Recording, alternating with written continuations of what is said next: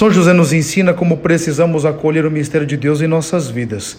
Ele não se deixou movimentar pelos instintos humanos, mas se aproximou de Deus por sua vida virtuosa. E o Deus proximidade honrou o seu sim, dando-lhe uma vida cheia de sentido e realização. Em Jeremias tem-se a promessa de Deus que jamais foi distância, sempre próximo do seu povo, amando-o mesmo quando se tornou infiel. Esse é o nosso Deus.